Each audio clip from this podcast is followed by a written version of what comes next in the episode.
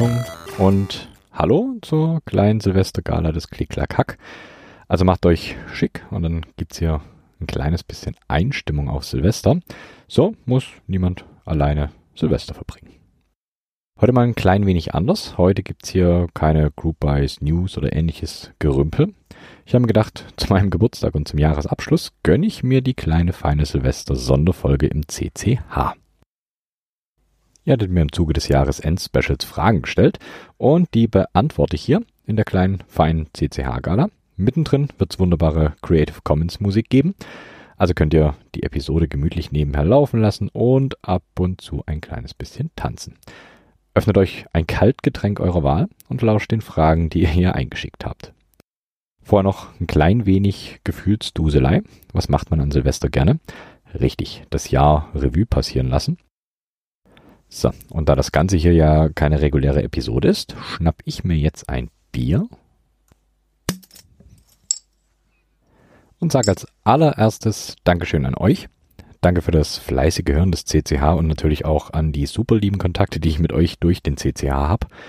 Natürlich auch ein riesen, riesen Dankeschön für die Nettigkeiten, die mich hier im Laufe des Jahres erreicht haben der durchaus schnieke 5x5 Switch-Tester vom Fleece oder die QEZ von Jackie oder die abgefahrenen Sticker von Bikes Bamble Bytes oder Sticker und Bier und Kuchen von Frank und Hannes. Vielen, vielen, vielen Dank. Aber ich bin ja nicht bestechlich. Das größte Dank gilt natürlich all denen, die hier zuhören, mir fleißig Feedback geben oder einfach nur quatschen mit mir. Ich bin nach wie vor überwältigt davon, dass der CCH so gut ankommt und ihr offensichtlich Spaß daran habt. Danke natürlich auch an die ganzen werten Podcasts, die mich als Gast aufgenommen haben. Einmal der Hack the Planet von Daniel und Andreas, dann natürlich auch dem Mac Mittwoch mit Farid und Gordon, dem Teleprost von Frank und Hannes, den wunderbaren Man nerdet nie aus von der Sabrina und last but not least, Sentonic vom Holm. Trotz des Lampenfiebers hat es, glaube ich, immer ganz, ganz passabel funktioniert. Also, auf euch alle, vielen, vielen Dank. So, nun aber ins Eingemachte. Ihr hattet mir Fragen geschrieben die beiden Gewinner bekommen dann die Tage auch die ID80 und die Kyle Box Navy Switches von mir zugeschickt. Kontaktiert habe ich euch ja schon und die Fragen, die ihr mir alle gestellt habt, werde ich jetzt hier beantworten. Ich hatte gefragt, ob ich euren Namen nennen darf und größtenteils hat das keinen gestört und wenn doch, dann wird der Name natürlich nicht genannt oder eben nur der Nickname, je nachdem wie ihr das wolltet. Fangen wir also an. Die erste Frage ist auch schon direkt anonym gestellt. Warum benötige ich so viele Keyboards? Das ging zum einen wie der erste Schritt zur Einsicht. Also warum du so viele brauchst, kann ich dir leider nicht beantworten, aber ich kann dir sagen, warum ich mehr als eins habe. Der wichtigste Punkt für mich zumindest ist, ich finde es spannend, verschiedene Layouts und Switches auszuprobieren.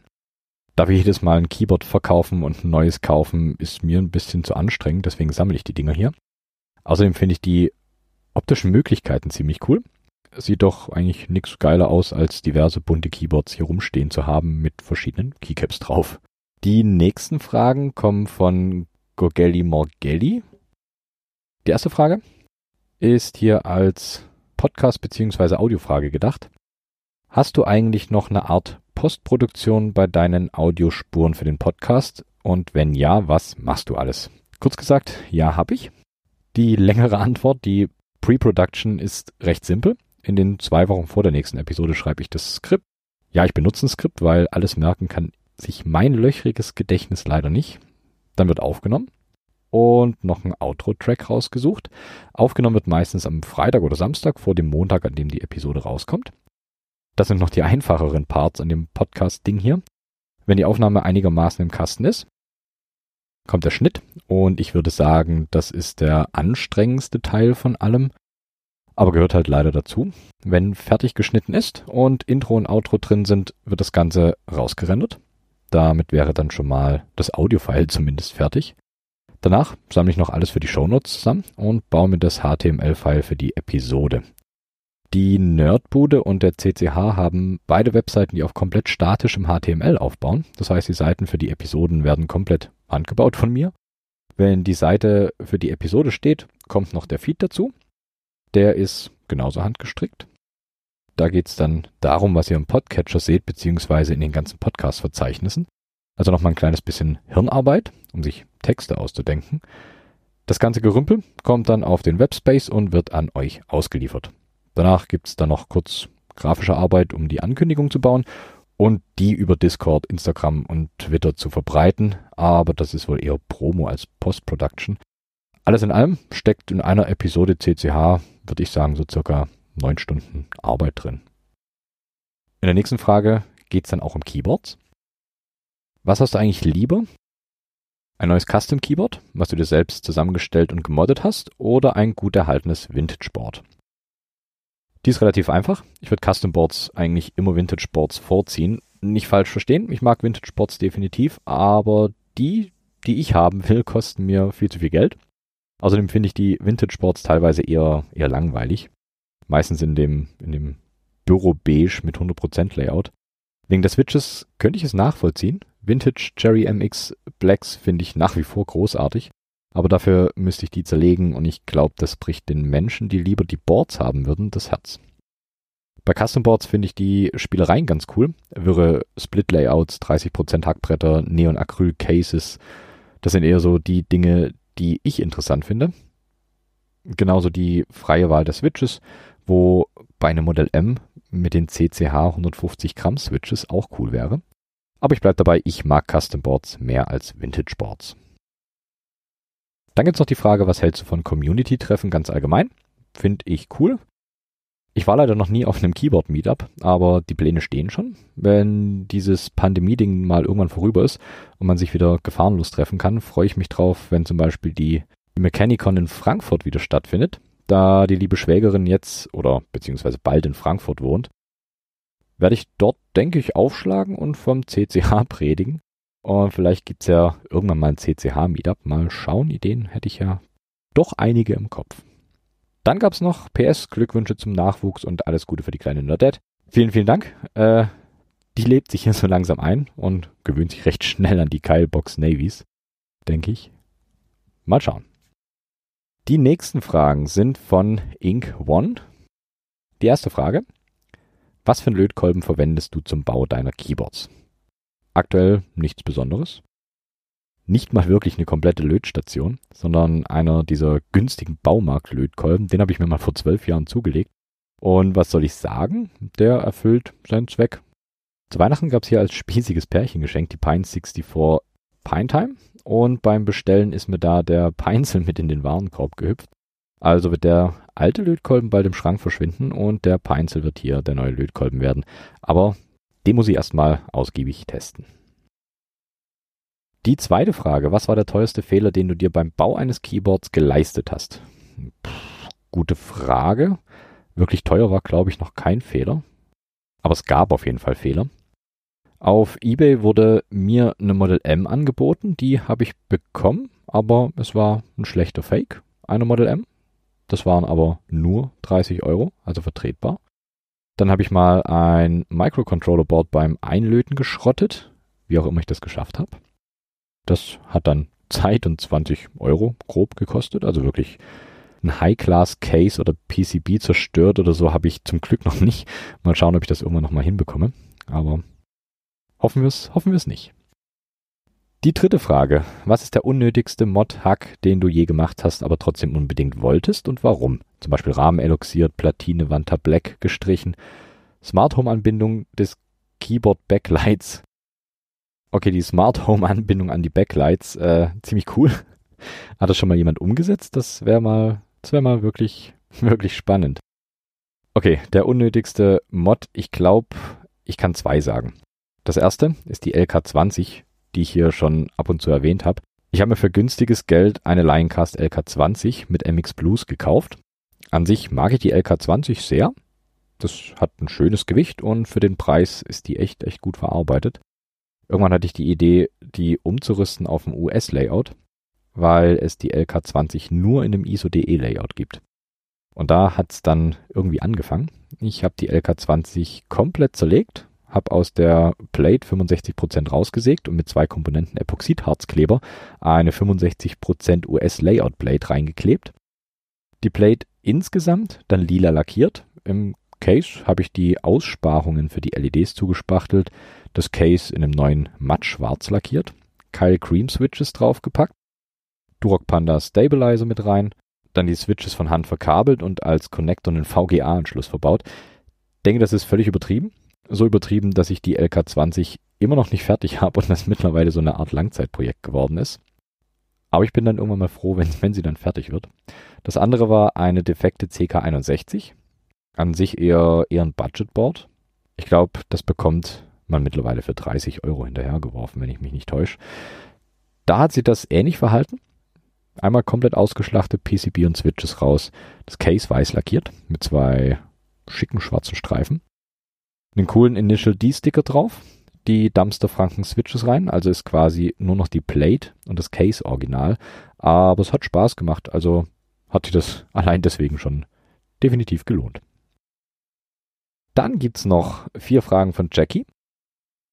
Würdest du eine Premium Gasket Mounted Blank kaufen? Hm. Ich glaube ja. Also vorausgesetzt, ich habe das nötige Geld gerade dafür übrig. Prinzipiell habe ich ein Fable für Blanks. Die allererste Tastatur, die ich gebaut habe, ist eine modifizierte DIY Blank. Wahrscheinlich habe ich deswegen das kleine Fable dafür.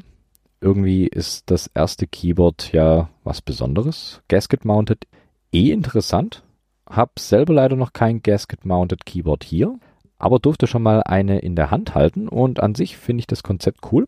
Also ich würde eine kaufen. Die zweite Frage.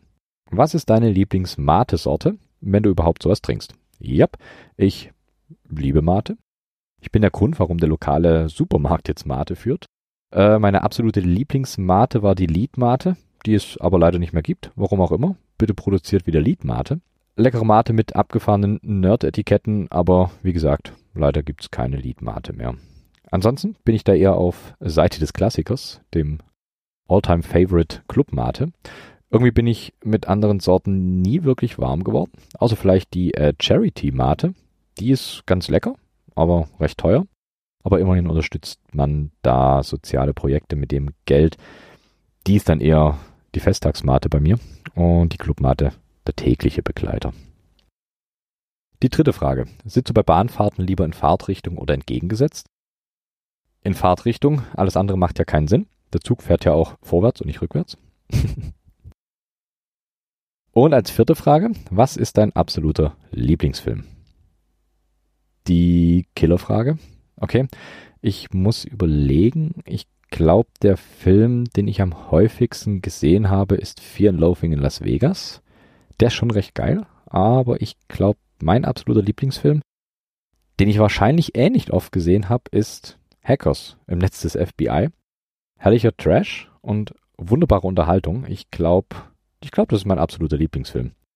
Klar, es gibt mit Sicherheit Filme, die durchdachter sind und definitiv ein besseres Acting haben. Aber irgendwie ist Hackers der Film, der mich begleitet, seit er, seit er erschienen ist. Okay, und das Ganze soll ja hier eine kleine Silvestergala werden, deswegen hier der erste Break. Damit euch nicht allzu langweilig wird, hier mal ein klein wenig Musik von 029 mit dem Track 90s. Wunderbarer Oldschool Techno. Gleich geht's weiter.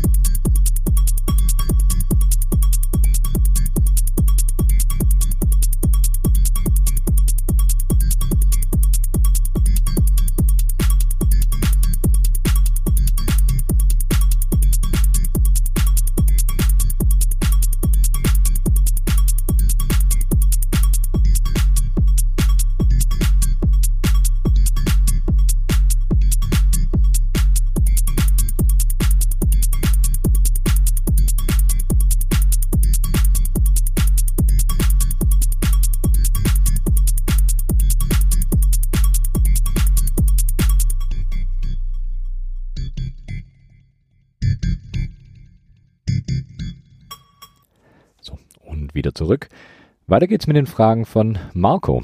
Die erste ist etwas länger, aber für den Kontext lese ich sie natürlich ganz vor. Programmieren und Split Keyboards. Hast du da Erfahrung? Hintergrund. Ich entwickle einen Großteil meiner Zeit Software. Da verwende ich oft genau die Tasten, die auf kleiner als 65% Keyboards und auf Split Keyboards wegfallen, beziehungsweise nur über Layer erreichbar sind. Ich fürchte, dass ich damit nicht klarkomme, beziehungsweise das Umlernen zu aufwendig wird.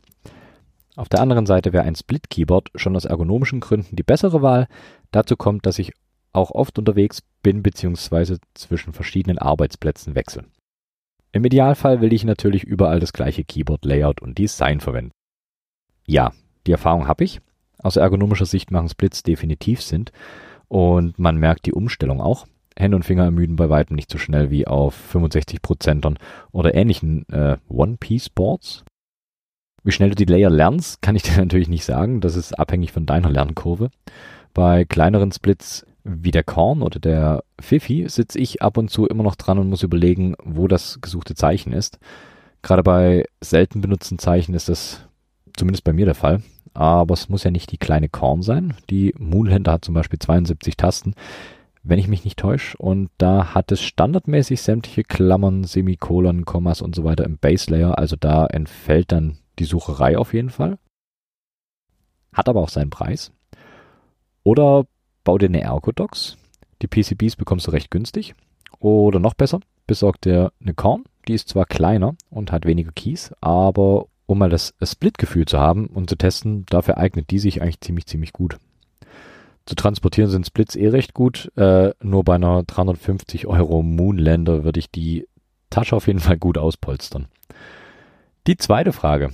Hast du Erfahrung mit dem richtigen, in Anführungszeichen, Eigenbau einer Tastatur? PCBs designen, Gehäuse entwerfen, drucken, fräsen etc. Sagen wir so, ich habe Erfahrung beim Eigenbau. Die vorhin schon erwähnte Planck, also mein aller, allererstes selbstgebautes Keyboard, ist von Grund auf selber hergestellt, aber ohne PCB-Design, 3D-Druck oder Fräserei oder ähnlichem Zeug, sondern pure Handarbeit. Ein Sandwich-Case und Plate aus Holz und komplett handwired. Äh, ich bin gerade dabei, mich in KiCad äh, einzuarbeiten und selber PCBs zu designen, aber das wird, denke ich, noch eine ganze Weile dauern. Für 3D-Druck bin ich der falsche 3D-Modelle und ich werden, glaube ich, keine Freunde. Ich finde es beeindruckend, wenn Menschen sowas können. Ich kann es leider nicht. Aber das PCB-Design, das, das könnte was werden, da bin ich zuversichtlich. Mal schauen. Die dritte Frage. Gibt es für alternative Tastaturlayouts, Dvorak, Neo, Punkt, Punkt, Punkt, auch spezielle mechanische Tastaturen. In deinem Podcast habe ich dazu noch nichts gehört oder eventuell überhört. Auf Reddit im Subreddit Mechanical Keyboards liest man dazu auch eher nichts. Äh, ja, Layouts wie Dvorak, Neo und so weiter sind auf Reddit eher selten zu sehen. Es gibt ab und zu in Groupbys Dvorak Kits. Neo bin ich mir nicht sicher, ob es da schon mal Kits gab. Ich denke, viele der Dvorak oder auch Neo-User tippen eh blind und haben Blanks als Keycaps, würde ich jetzt mal vermuten. Prinzipiell kann ja jede QMK-kompatible Tastatur auf Dvorak oder ähnliches gemappt werden. Das sollte nicht das Problem sein, denke ich. Aber wirklich, wirklich Keyboards, die auf die Layouts ausgelegt sind, sind mir so auch noch nicht über den Weg gelaufen. Nummer 4. Persönliche Frage. Als Softwareentwickler eher deutsches Layout mit Gefummel, um an die interessanten Tasten sowie die eckigen Klammern, die geschweiften Klammern, Add, Backslash und so weiter zu kommen oder, oder englisches Layout, dafür aber gefummelt mit deutschen Umlauten.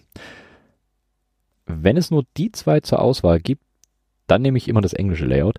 Das bringt mir persönlich deutlich mehr Komfort. Ich brauche aber auch relativ wenig, wenig Umlaute. Und wenn du die freie Auswahl hast, dann schau dir mal das Euer Key an. Das hat der Azurio mal in einer Diskussion erwähnt und seitdem kann ich das eigentlich jedem nur empfehlen, der genau äh, in der Zwickmühle steckt. Äh, packe ich dir in die Show Notes, verlinke ich gerne. Schaust du dir einfach mal an. Die nächsten Fragen sind von Jakob, ah, der Herr Seven Keycaps. Grüße gehen raus und schaut euch alle mal Seven Keycaps an. Ziemlich cool. Die erste Frage, wo gibt's die besten ISO.de Keycaps in Klammern günstig? Ich habe doch keine Ahnung. ISO.de ist wirklich stark unterrepräsentiert, das verstehe ich komplett. Ich benutze es selber nicht, aber ich halte die Augen natürlich immer offen. Sorry, da kann ich dir leider nicht weiterhelfen. Die Frage kann ich dir nicht, nicht beantworten. Mit Glück gibt's ab und zu auf AliExpress ISO.de Kits, die günstig sind und du brauchst nicht die ISO-Kits der Group-Buys nehmen. Aber mehr Tipps kann ich dir an der Stelle leider auch nicht geben. Die zweite Frage. Was machst du beruflich? Das ist gar nicht so leicht zu beantworten. In meinem Arbeitsvertrag steht vielsagend IT. Ich kümmere mich für die Firma um die interne IT und das ziemlich weit gefächert. Zum einen die Softwareentwicklung für interne Applikationen, größtenteils in Python, aber auch die Administration der Firmen-IT, also quasi IT-Nerd für alles. Macht auf jeden Fall Spaß und die Vorgesetzten und Arbeitskollegen sind top. Die dritte Frage. Würdest du lieber gegen eine SMD-Diode kämpfen, die so groß ist wie ein Lötkolben oder 100 Lötkolben, die so groß sind wie SMD-Dioden? wie geil. Wie geil ist die Frage bitte? Okay, warte, da muss ich kurz nachdenken.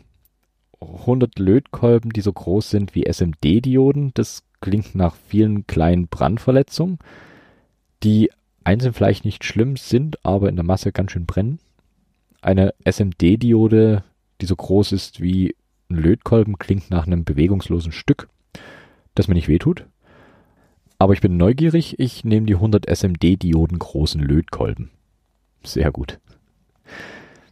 Dann gab es noch Fragen von Joyce. Bist du Weihnachtsfan oder Cringe? Puh, nee, ich würde sagen, ich mag Weihnachten eigentlich ganz gerne. Ich finde es gut, dass das zur Weihnachtszeit alles, alles etwas langsamer und gemütlicher läuft. Winter, Kälte, Dunkelheit mag ich eh mehr als Sommer. Von daher gibt es da schon mal Pluspunkte. Außerdem gibt es leckeres Essen.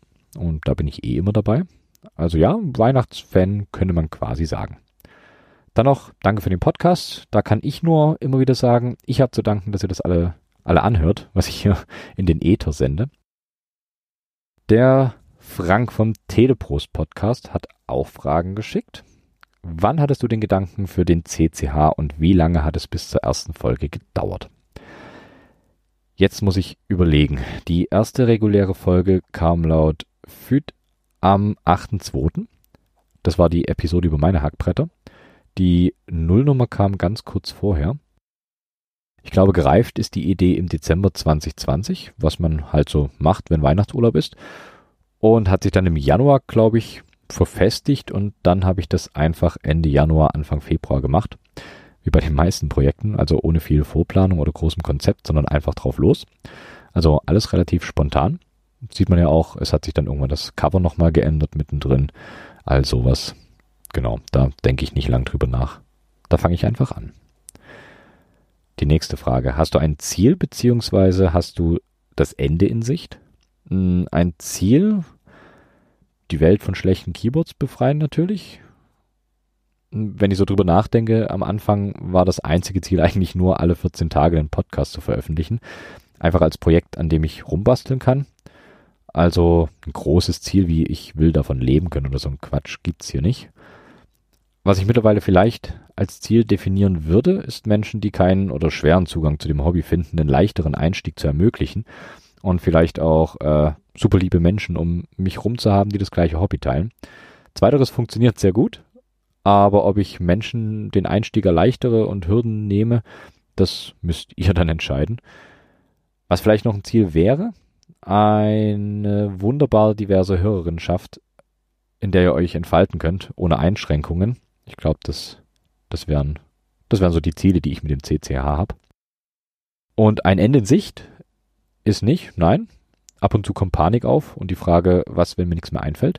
Aber dann schaue ich auf meine Themen- und Ideenliste und die Panik verfliegt.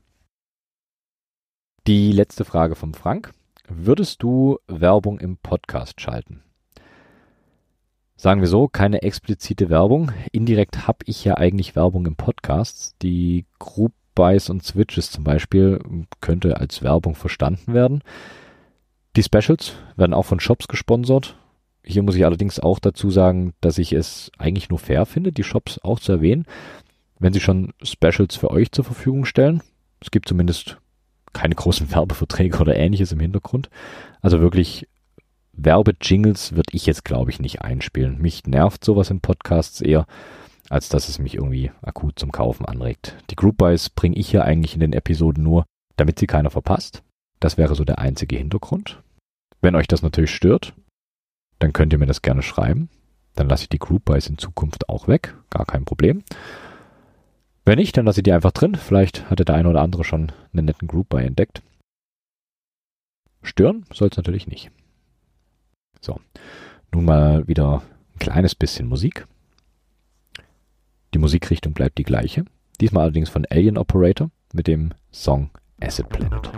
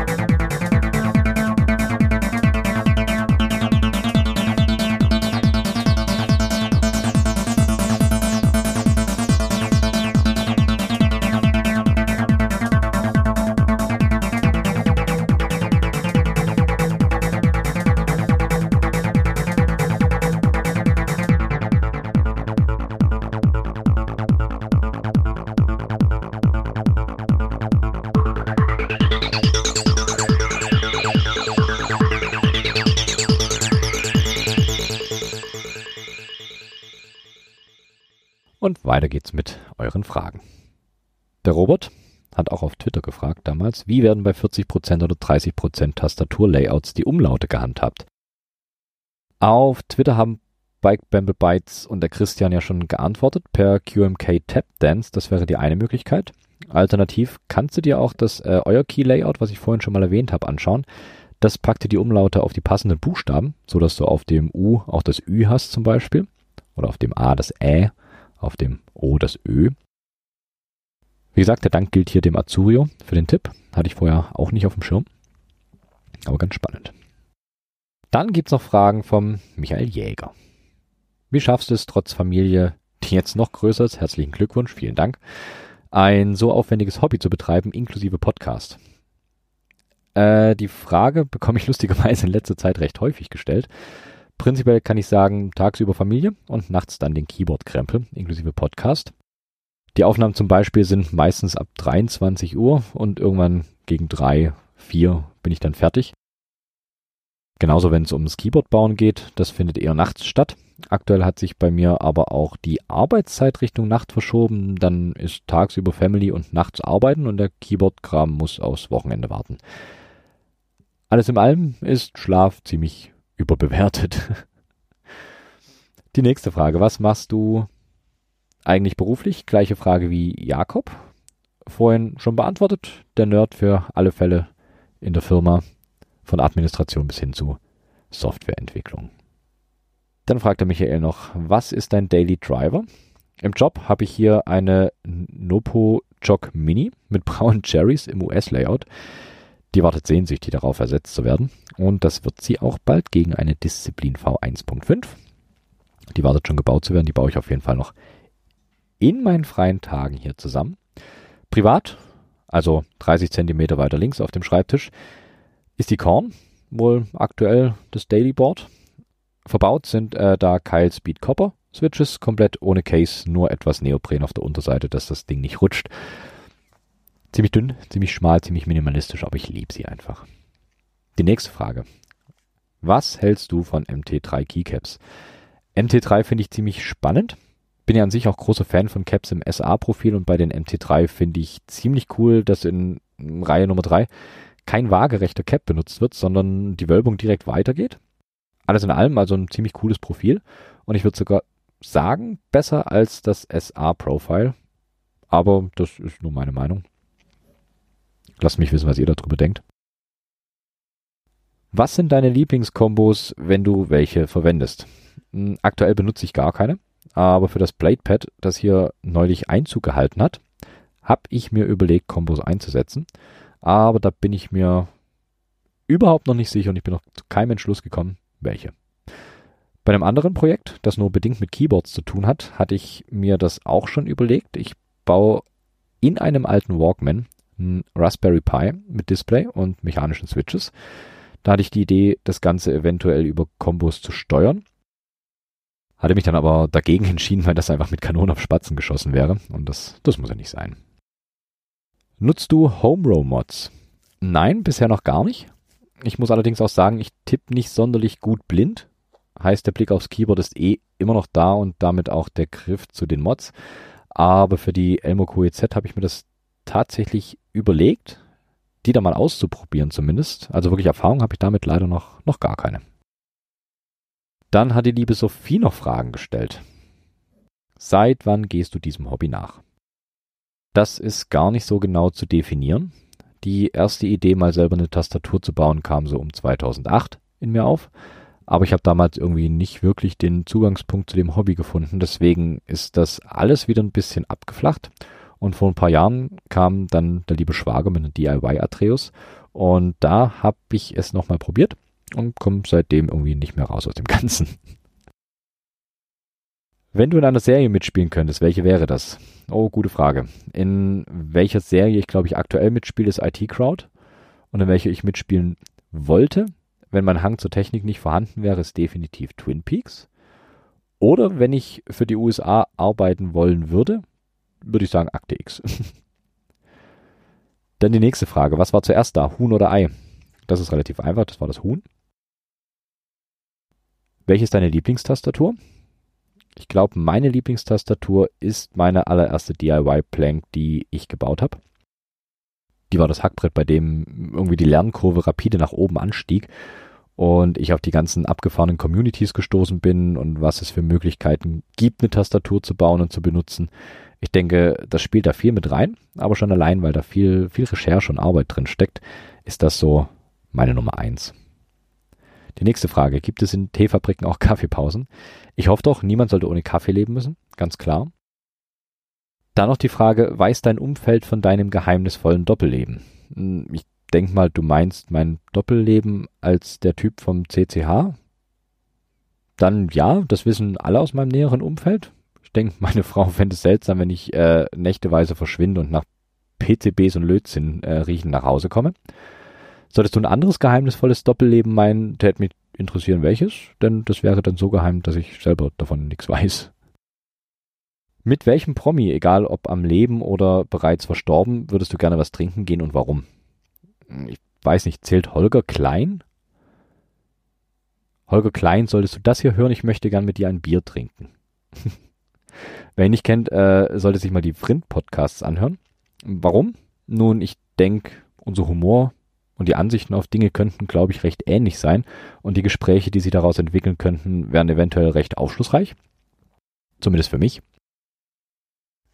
Was aber auch gehen würde, wenn Holger Klein keine Zeit hätte, wären solche Gestalten wie Ian Curtis, Stephen Hawking, Leonard Nimoy oder Arnold Schwarzenegger. Letzterer allerdings nur für ein cooles Selfie. Was für ein Tier wärst du, wenn du wählen könntest? Hm, ich sag mal so frei nach Bart Simpson, ein Schmetterling, denn niemand würde einen Schmetterling verdächtigen zu Brandstiften. Die nächste Frage ist auf, oh, es wird euch freuen, auf Englisch und mein Englisch ist eigentlich furchtbar. Und die Frage ist auch anonym gestellt. Non-Keyboard related, any good books you've read recently? Äh, nicht aktuell, aber was ich immer empfehlen kann, ist die Illuminatus-Trilogie von Robert Anton Wilson. Herrliche, drogengeschwängerte, diskordische Science Fiction. Hm, naja, ich weiß nicht, ob das Science Fiction hier wirklich passt, aber trotzdem ziemlich cool. Gut sind auch äh, Asimovs Foundation Trilogie oder William Gibsons Neuromancer Trilogie. Auch ein guter Klassiker ist äh, Hackers von Stephen Levy. Und wenn es nicht technikbezogen sein soll, dann das Shibboleth von Penny Rimbaud. Die wunderbare Geschichte der Band Krass und deren Anarchismusverständnis. Alle gut und ich könnte mich nicht drauf festlegen, welches mein Lieblingsbuch ist, weil Bücher irgendwie alle anders sind und jedes für sich eigentlich ziemlich toll. Dann Keyboard related. What do you think of uh, KMK and Circuit Python as opposed to the QMK way? Circuit Python finde ich cool, weil ich beruflich und privat auch viel mit Python mache und es das etwas einfacher macht als das sperrige C++ der QMK. Außerdem finde ich Python bzw. Circuit Python deutlich intuitiver und übersichtlicher als C++. Mit KMK hatte ich noch nie Kontakt, scheint aber auch auf Python zu basieren, wenn ich das richtig sehe.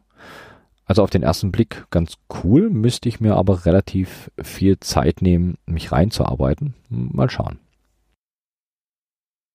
So, wieder Zeit für ein kleines bisschen Pause. Diesmal mit ein paar der geliebten Chiptunes. Und zwar die hier auch schon oft gespielten Pocket Master mit Wrong Calibration. Contrary to popular belief, looks aren't everything.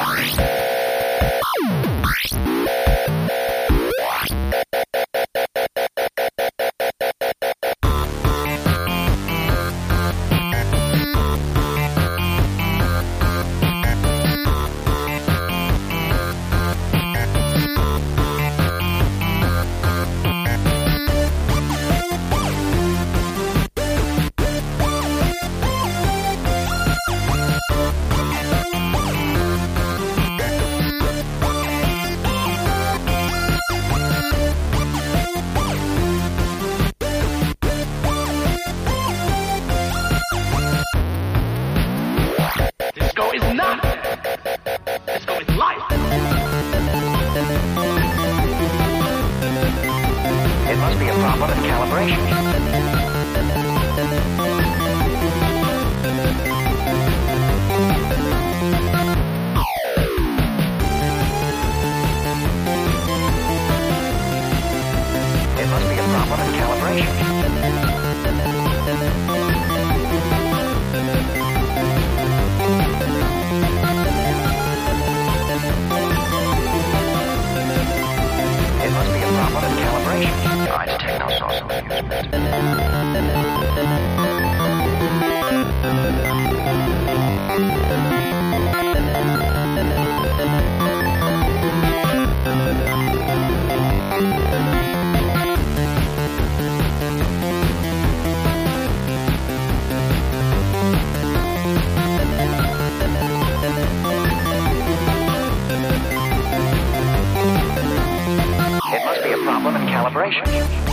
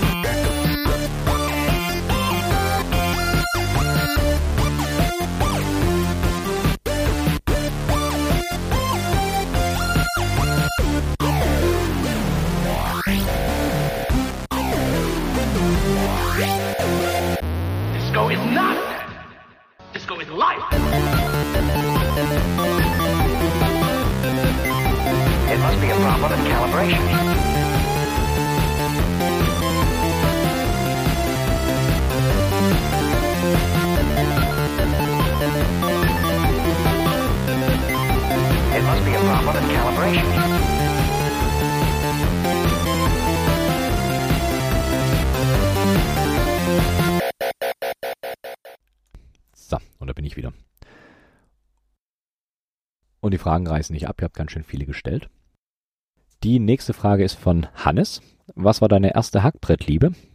Meine allererste Hackbrettliebe ist, wie ich es vorhin schon gesagt habe, die Plank, die ich selber gebaut habe. Wie gesagt, wenn sich einem ein neues Hobby auftut, taucht man in ein Thema ein, das man auf den ersten Blick nicht überblicken kann.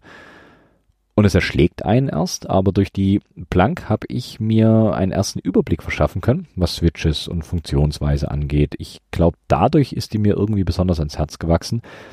Und ich mag auch das ortholineare Layout sehr, sehr, sehr gern. Die nächsten Fragen sind von Yannick. Was sind eigentlich deine absoluten Lieblings-Switches und warum? Meine Lieblings-Switches, das ist knifflig. Ich glaube, eine Top 3 kann ich benennen. Die Reihenfolge zählt hier allerdings nicht als Wertung. Als erstes die Kyle Box Navies. Ich bin sonst überhaupt nicht der Typ für Clicky Switches, aber was die Box Navies abliefern, ist ziemlich abgefahren. Ich habe noch nie so einen satten Klick gehört und vor allem gefühlt wie bei den Box Navies. Die zweiten Switches sind die CCH Franken Switches, den ich hier mal rausgehauen habe. Ich denke aus ähnlichen Gründen, warum ich auch meine DIY-Planks so mag. Es war der erste Franken-Switch, den ich gebaut habe und da verbindet man dann schon positive Emotionen damit. Außerdem sind die 150 Gramm nicht wirklich alltäglich und ich muss mir dringend mal ein Keyboard nur mit 150 Gramm Switches bauen. Und als dritten Switch würde ich, glaube ich, die Duroc EV01 nehmen. Die sind auch ziemlich, ziemlich weit oben mit dabei. Die habe ich im Zuge der CCH-Switches das erste Mal in den Händen gehabt und muss sagen, die sind wunderbar leichtgängig und kratzen von Haus aus nahezu null. Außerdem ist die Farbe geil und wunderbar Neon Genesis Evangelion kompatibel. Die zweite Frage, gibt sein Podcast bald auch auf Spotify oder ähnlichem? Also auf Spotify nicht. Klar würde ich bestimmt mehr Menschen erreichen, aber es gibt einfach bessere Alternativen. Und ich finde, Podcasts sind nur Podcasts mit einem freien Feed. Bei Spotify braucht ihr ein Abo, um den Service zu benutzen. Ich bevorzuge da lieber die freien Podcatcher und Podcast-Player, so dass da wirklich jede und jeder Zugriff drauf hat. Und wenn es hart auf hart kommt, können die Episoden sogar auf der Webseite gehört werden. Also den CCH findet ihr auf FYD, F-Y-Y-D geschrieben. Das, ich würde sagen, beste Podcast-Verzeichnis der Welt. Und auf Apple Podcasts findet ihr den CCH genauso. Klar, um den Podcast über Apple Podcasts zu hören, braucht es auch ein iPhone. Das schließt genauso Leute aus, keine Frage. Jetzt das große Aber, warum ich dennoch auf Apple Podcasts vertreten bin. Das Apple Podcast Verzeichnis ist offen für andere Podcatcher, so dass zum Beispiel Podcat, Castro, AntennaPod und wie sie alle heißen, darauf zugreifen können. Deswegen ist der CCH auch im Apple Podcast Verzeichnis, aber nicht bei Spotify. Die nächste Frage kommt von White Rabbit. Gibt es die Möglichkeit aufzuhören, nachdem man angefangen hat, in das Keep Rabbit Hole zu fallen? Äh, wenn die ersten Stolpersteine gemeistert sind und einem nicht völlig frustrieren, dann nein. Du wirst fallen, immer weiter und immer weiter und irgendwann sitzt du da und überlegst, ob das eine Gramm Actuation Force beim Switch gut ist oder nicht oder ob dein Tenting-Winkel nicht doch eher zwei Grad spitzer werden sollte. Aber ich finde, das sind genau die kleinen Faktoren, die es halt so unfassbar spannend machen. Da fällt mir ein, die Auswertung der Keyboard-Ergonomie-Umfrage soll ich auch dringend mal machen. Die kommt auf jeden Fall noch. Aber ja, der Fall ist tief, wenn nicht sogar unendlich. Die nächste Frage ist von Martin. Wie stark wirkt es sich auf die Reaktionszeit aus, wenn man eine kabellose Tastatur benutzt, statt einer baugleichen kabelgebundenen? Ist da heutzutage noch ein nennenswerter Unterschied? Ich spiele viele Shooter, bei denen es auf die Reaktionszeit ankommt. Mich nervt aber immer das Kabel der Tastatur. Okay, äh, spannend. Ich denke, das Problem in Anführungszeichen an der Sache ist, dass es nicht nur auf die Latenzunterschiede zwischen kabelgebunden und Bluetooth ankommt, und du wirst mit Sicherheit eine höhere Latenz bei Bluetooth haben, da hier das Signal nochmal anders verarbeitet werden muss als bei einer kabelgebundenen Tastatur. Aber es gibt noch andere Faktoren, die, denke ich, also keine gesicherte Quelle, das Ganze ausgleichen können. Bau dir Switches auf die Tastatur, die nicht die üblichen 2 mm Aktivierungsweg haben, sondern Low-Profile-Switches. Das spart dann schon mal 0,8 mm Travel und dementsprechend natürlich auch ein kleines bisschen Zeit. Die Abtastrate auf dem Keyboard selber könnte durchaus noch die Latenz etwas ausgleichen. All solche Sachen spielen da, denke ich, mit rein. Und ich glaube, die Verzögerung, die durch das Bluetooth entstehen könnte, kann dadurch eigentlich recht passabel ausgeglichen werden, so dass es im Endeffekt völlig egal ist, ob du eine Bluetooth-Tastatur hast oder eine kabelgebundene. Aber wie gesagt, das ist keine gesicherte Quelle, das sind Mutmaßungen. Äh, Wäre auf jeden Fall mal interessant zu testen. Dann hat der Benny Boards noch zwei Fragen geschickt. Die erste, was hat dich dazu bewogen, den Klick-Hack-Hack-Podcast zu starten? Zum einen, ich liebe Podcasts und zum anderen wollte ich irgendwas mit Tastaturen machen. YouTube-Channels gibt's zuhauf und ich wollte nicht der Nächste sein, der Keyboards baut und sich dabei filmt. Und einfach nur in eine Kamera quatschen ist nicht so mein Ding. Dazu kommt noch, dass ich äh, eine Null in Videoschnitt bin, das deutlich mehr Zeit bräuchte als Audioschnitt und ich keine ordentliche Filmhardware hier habe. Für den Podcast hatte ich alles da. Also lag die Entscheidung eigentlich recht nahe, das Ganze in Podcast-Form zu machen. Außerdem fand ich es spannend, ein Thema, das an sich eher visuell ist und optisch wahrgenommen wird, in Audioform abzuarbeiten. Außerdem kann ich so Keyboard-Kram machen, ohne viel Geld ausgeben zu müssen. Was dann irgendwie doch passiert immer wieder. Und ich habe was, an dem ich rumbasteln kann. Also Webseite, Format des Podcasts und all sowas. Und ich glaube, das war so die Initialzündung. Sowas habe ich gesucht und habe es mit dem Podcast ganz gut gefunden. Die zweite Frage. Was ist deine Alltagstastatur? Also die, die du am öftesten verwendest. Wie vorhin schon gesagt, aktuell eine Nopo Jog Mini mit braunen Cherries im US-Layout. Die weicht dann bald der Disziplin. Und privat eine Korn mit Kyle Speed Copper Switches, die ich auch ganz gerne habe. Was ich auch gerne habe, ist Musik.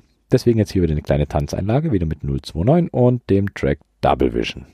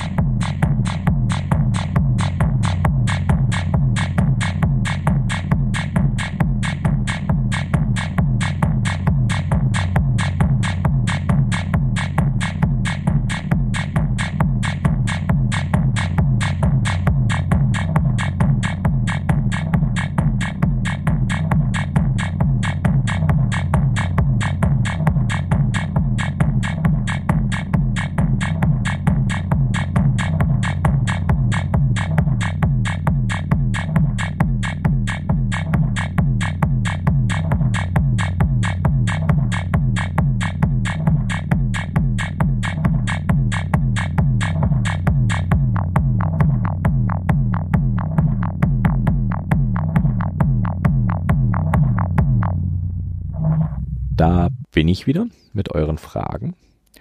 Der nächste in der Reihe ist der Christian. Was war dein erster Computer? Hm, der erste wirkliche Rechner war ein C64. Nein, ich bin nicht so alt, dass ich den damals gekauft habe, als er rauskam. Der war geliehen von meinem Onkel.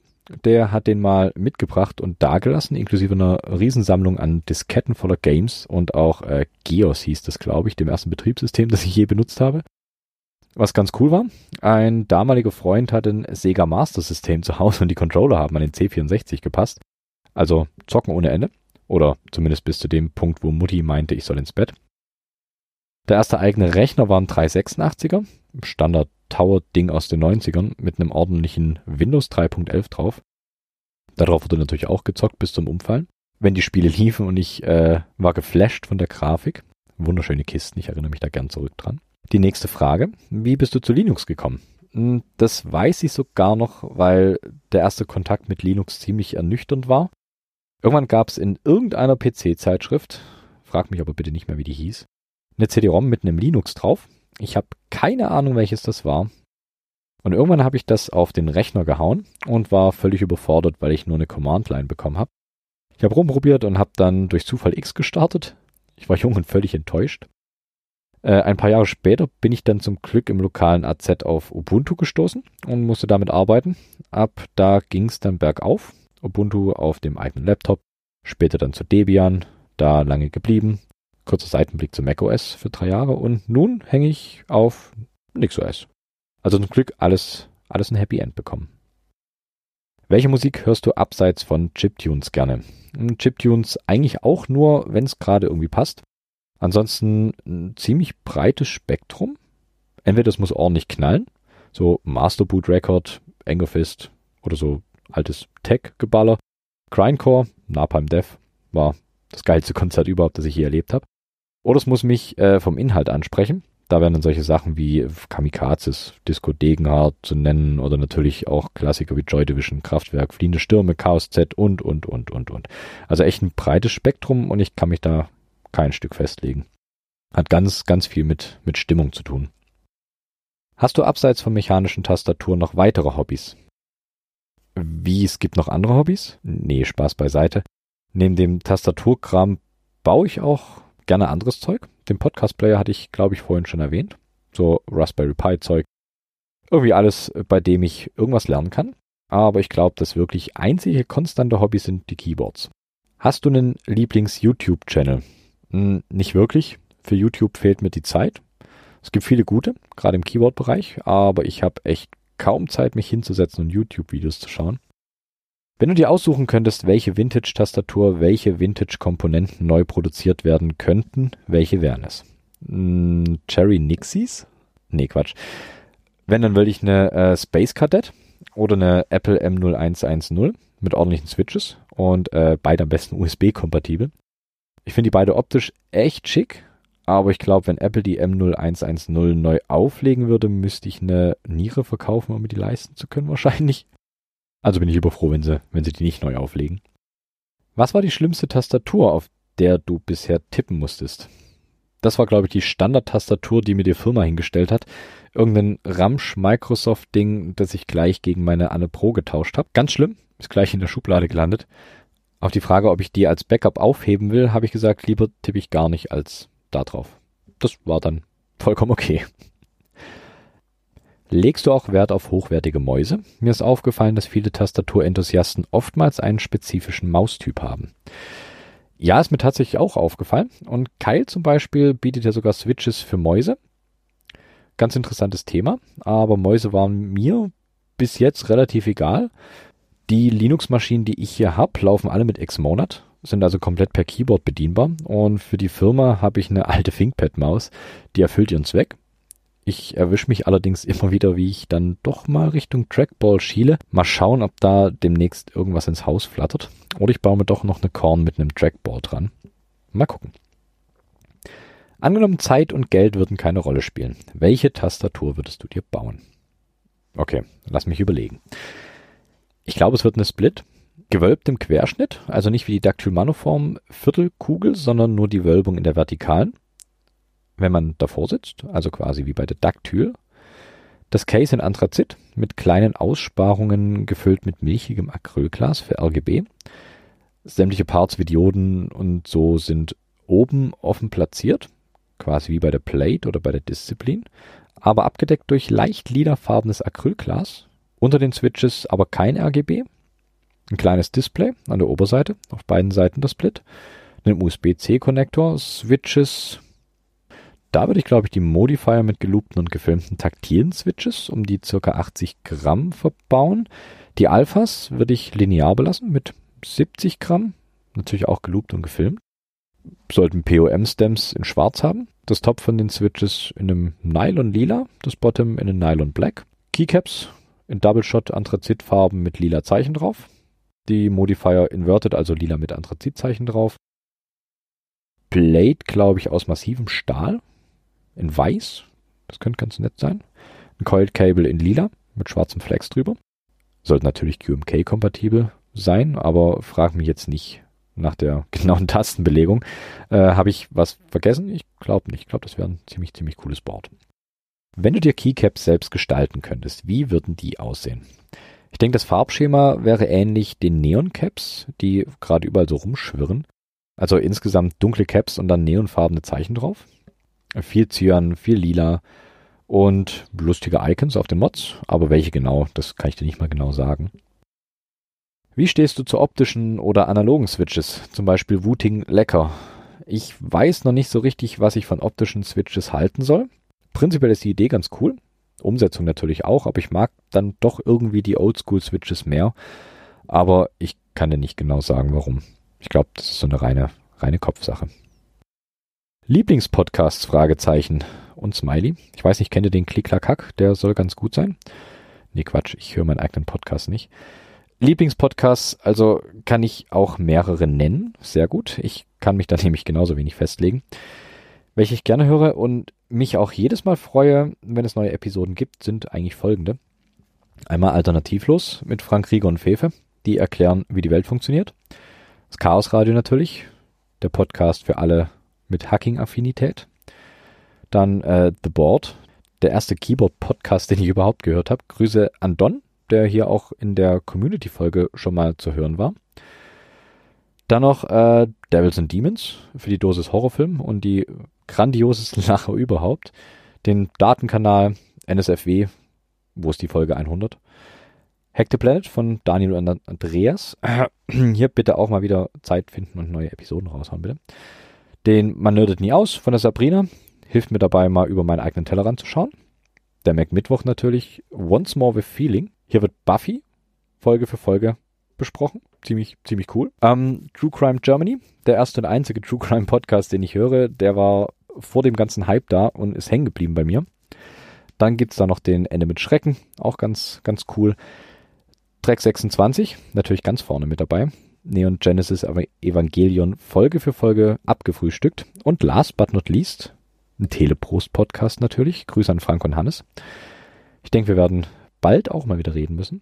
Und dann gibt es da noch jede Menge Science-Fiction-Podcasts, die hier laufen. Rewrite, Sprawl Radio, alle Bücher müssen gelesen werden und, und, und, und, und. Da ein kleiner Tipp, schaut mal auf audiocortex.de. Und trotzdem schaffe ich es, dass mir der Podcatcher regelmäßig leer läuft. Und das ist wirklich auch nur ein, nur ein Bruchteil. Hast du schon mal auf einer HHKB-Tastatur tippen können? Urbane Legenden zufolge soll es die beste nicht-mechanische Tastatur sein, sagen sogar einige Enthusiasten. Nope, habe ich noch nie auf einer getippt, aber die Legende habe ich auch schon gehört und irgendwie scheint sie ja doch recht beliebt zu sein. Mal schauen, ob ich irgendwann mal eine in die Finger bekomme. Was ist dein Lieblingsprofil bei Keycaps? Mm, DSA und XDA sind cool und schön flach. Außerdem machen sie bei äh, verschiedenen Keyboard-Layouts die wenigsten Probleme. Das ist so meine Erfahrung. Und wenn es dann ein bisschen äh, schicker und eleganter sein soll, dann SA, ganz klar. Das wirkt dann doch deutlich, deutlich eleganter und hochwertiger. Und die letzte Frage vom Christian, wann geht der CCH Frankenswitch Interest Check online? Hm, ich glaube nicht, dass jemand das wirklich wollte und die ganze übercoolen, super ernsten Typen werden mich wahrscheinlich shitstorm für die 150 Gramm. Ich werde mir trotzdem noch ein Board mit den 150 Gramm Switches bauen, aber ich denke Interest Check gibt's dafür keinen. Ich kann gerne das Rezept noch irgendwo veröffentlichen, wenn das nicht sogar in der äh, Folge, wo der verlost wird, drin ist. Weiß ich gar nicht. Kann ich gerne noch veröffentlichen, kann man dann gerne nachbauen. Die nächste Frage ist vom Falk. Gibt es eine Lifecycle-Analyse, LAC, für mechanische Keyboards? Hier würde mich der Vergleich zu Standard-Keyboards interessieren. Also ist es ökologisch hochwertiger, Hackbretter zu nutzen bzw. selber zu bauen? Oha, okay. Lustigerweise hatte der Gordon vom Mac Mittwoch mal in eine ähnliche Richtung gefragt. Mir wäre noch keine wirkliche niedergeschriebene Lifecycle-Analyse über den Weg gelaufen. Aber was ich sagen kann, mechanische Keyboards halten allgemein deutlich länger. Die Standard Cherry MX Switches haben bis zu 100 Millionen Anschläge, bis sie dann brechen. Eine durchschnittliche Rubberdome Billigtastatur deutlich, deutlich weniger. Der Vorteil der Robustheit ist dann mit Sicherheit auch, dass es einen Second-Hand-Markt dafür gibt. Und gute Custom Boards werden gerne auch wiederverkauft. Das schont zumindest ein kleines bisschen die Umwelt. Und in einer der letzten Folgen hatte ich den japanischen Hackspace erwähnt, der aus alten Getränkeflaschen Deckeln Keycaps macht. Also das ist auch nochmal ordentlich nachhaltig. Ansonsten ist natürlich ziemlich viel Plastik und Zeug, das schwer abbaubar ist, in den Keyboards drin, wird also Zeit, dass da mal allgemein ein kleines bisschen was passiert. Ist nicht unbedingt das umweltfreundlichste Hobby. Die nächste Frage ist von Pepe. Hallo, ich bin Neuling und habe schon die Starterfolge gehört, aber wenn ich mir eine Tastatur online zusammenstellen will, stolpere ich immer noch wegen Unwissenheit. Gibt es irgendwo einen Hersteller, der günstige ergonomische Tastatursets zum Konfigurieren anbietet, die mit Gehäusen etc. kommen, zum selber zusammenbauen und wo man im Nachhinein vielleicht auch einfach die Tasten tauschen kann? Danke für deine Hilfe, schöne und gesunde Weihnachten, Pepe. Günstige ergonomische Tastaturen ist immer so ein Ding. Hm, schau dir mal Keycaps mit 3s.com an, vom Ben an. Da findest du auf jeden Fall mal die Platinen für Korn, Lily 58 und ähnliche Splits. Auch als Kids, wenn mich nicht alles täuscht. Da brauchst du dir dann nur noch Switches besorgen und Keycaps natürlich und kannst dir eine zusammenbauen. Cases kannst du dir prinzipiell per 3D-Drucker zaubern oder jemand suchen, der dir die druckt. Ansonsten gibt es, soweit ich weiß, nicht wirklich günstige Ergoboards mit allem drum und dran. Da landest du dann halt schnell bei 300 Euro und eher mehr pro Keyboard. Also ergonomisches Keyboard und günstig lässt sich ganz, ganz selten vereinen. Und ich hoffe natürlich auch, dass dein Weihnachten genauso schön war. Und zum Schluss nochmal ein kleines bisschen Musik. Nochmal Pocket Master. Mit Informationen.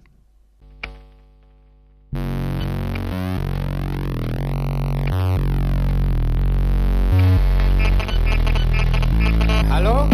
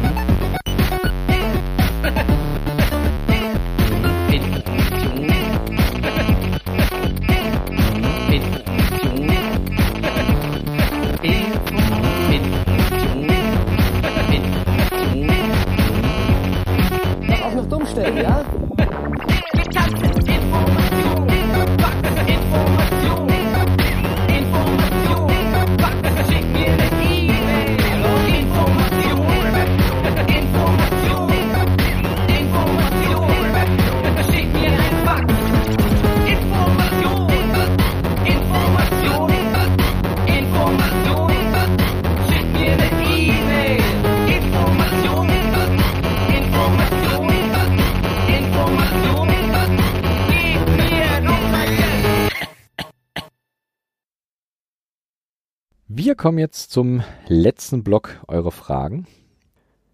Fangen wir an mit dem Jonathan. Bestes Weihnachtsgeschenk 2021. Ui, ich glaube alle. Aber ich denke, die Disziplin 1.5 war ganz klasse. Die äh, Pine Time und äh, als Buch das geheime Tagebuch der Laura Palmer. Hoffe ich sagen zu können, wenn ich es nochmal gelesen habe, dass es ein Lesetipp ist, aber ich denke, ich denke doch stark. Aber eigentlich, eigentlich war alles super. Dann hat der Nico noch gefragt, bleibt CCH ein Podcast oder sind auch andere Medien geplant? Sagen wir mal so, YouTube und Twitch sind nicht so unbedingt mein Ding.